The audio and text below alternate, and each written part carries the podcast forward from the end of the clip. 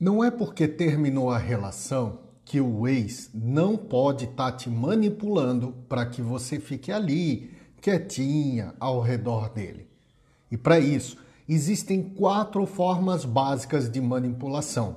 E é sobre isso que eu quero falar com você hoje. São quatro elementos que fazem a sua recuperação pós-término ser mais rápida ou não: corpo espiritual, corpo mental, corpo energético e corpo material.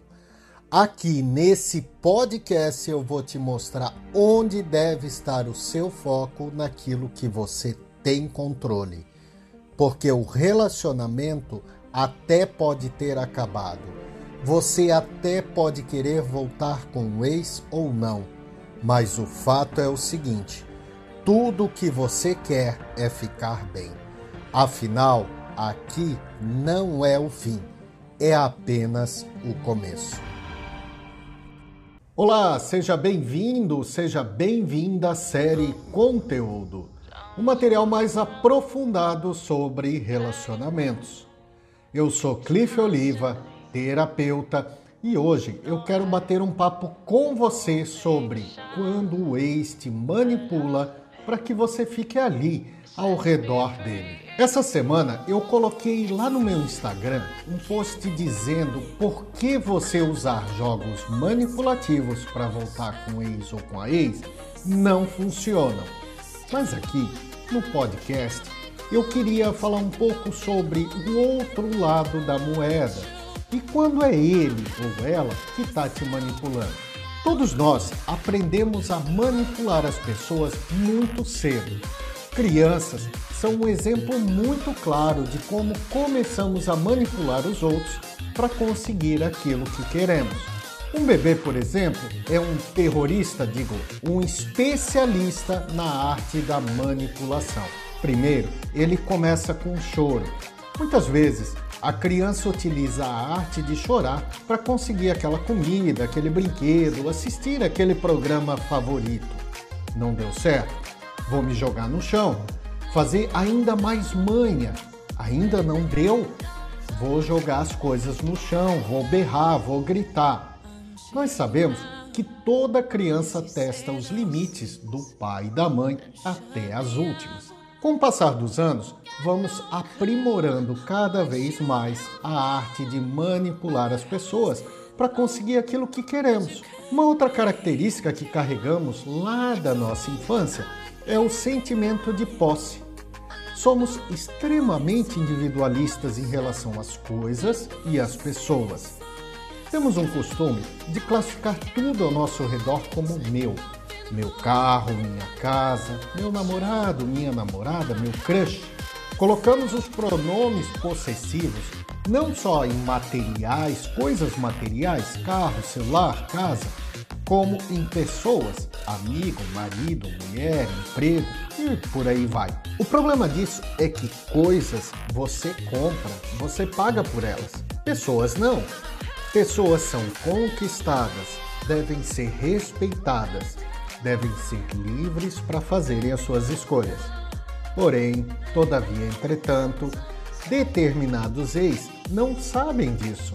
Usam tanto da manipulação quanto do sentimento de posse para te deixar ali, naquele limbo, dando pequenas gotas de esperança só para que você não siga em frente. Afinal, um dia você foi a ex-namorada dele. Um dia ele te chamou de meu namorado, minha namorada. Então, nesse pensamento, se é meu, eu faço aquilo que eu quiser. Como nesse momento não serve mais para mim, afinal a relação acabou, é melhor que eu fique ali guardadinho no fundo da estante. Porque eu não quero que nenhuma outra criança brinque com esse brinquedinho que um dia eu já me diverti tanto. É mais ou menos assim que pensamos. E quando o ex vê ou sente que esse brinquedinho está saindo da estante para achar outras pessoinhas para brincar, ele geralmente usa quatro técnicas manipulativas para te deixar ali, paradinho, paradinha, pegando poeira. A primeira delas e mais comum são as postagens indiretas. Sabe aquela frase enigmática que ele posta nos stories? Ou aquela foto com aquela frase que você fica ali, ai meu Deus, será? Quer ver uns exemplos? Ou uma frase, se você soubesse a falta que me faz, talvez se fizesse mais presente e parari e parará. Ou então outra, quem ama liberta, por isso que eu te libertei. Quer ver mais uma? Eu tive que ir, mas queria ter ficado. E você fica naquela neura pensando: será? O que que ele, o que que ela quer dizer com isso? A segunda técnica mais usada é quando do nada ele te passa uma mensagem. E geralmente elas começam assim: Oi, sumida, como é que você está? Ou então, Ei, sonhei com você hoje. Ou ainda, Oi, só passei para saber se você tá bem. Tá tudo bem? Hello! É claro que não tá tudo bem. Afinal, você me deu um pé na bunda, deixou meu coração despedaçado. Tô aqui na fossa e você espera que eu esteja bem? Mas claro, você nunca vai falar isso para ele. No máximo, torcendo os pâncreas, os rins, você diz: Aham, tô bem. E você? Uma outra técnica usada é a chamada depósito entulhado. Sabe aquelas coisinhas que estavam na tua casa e ele nunca vai buscar? E quando bate um daqueles acessos de raiva em você, você diz que vai jogar tudo fora e ele implora para não jogar. Porém, passam os dias, os meses e o menininho lá não se mexe para buscar. Ou então, tem um depósito virtual também. Aquelas fotinhos que ele insiste em deixar no perfil e não apagar, isso sim pode ser um modo de estar tá manipulando você, porque você fica ali, quietinha, olhando aquelas coisas, alimentando falsas esperanças, se perguntando: por que será que ele ainda deixa as coisas aqui? Por que será que ele não apagou as fotos? Isso são técnicas manipulativas. E por fim, tem a técnica que utiliza o que chamamos de macacos voadores. Esse termo, macacos voadores, é muito utilizado para os narcisistas. Macaco voador é toda pessoa que fica no leve trás de informações do seu ex ou da sua ex. Pode ser amigos, pode ser família ou até colegas de trabalho. É aquele clássico em que a pessoa chega e diz: Sabe quem eu vi ontem? Menina, não vai acreditar, falei com seu ex ontem. E isso é o suficiente para que os teus corpos apitem de curiosidade. É lógico que você vai querer saber o que conversar. Então, ele utiliza disso para mandar um recado indireto para você. Ele vai dizer para aquela amiga que não está com ninguém, que está sozinho, ou vai dizer que apesar de tudo está sofrendo muito.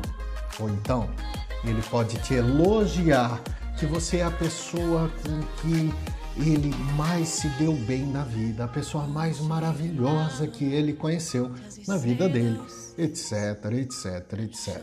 Independente da técnica, o objetivo é um só: manter você ali, esperando enquanto ele ou ela decide o que fazer da vida ou o que fazer com você.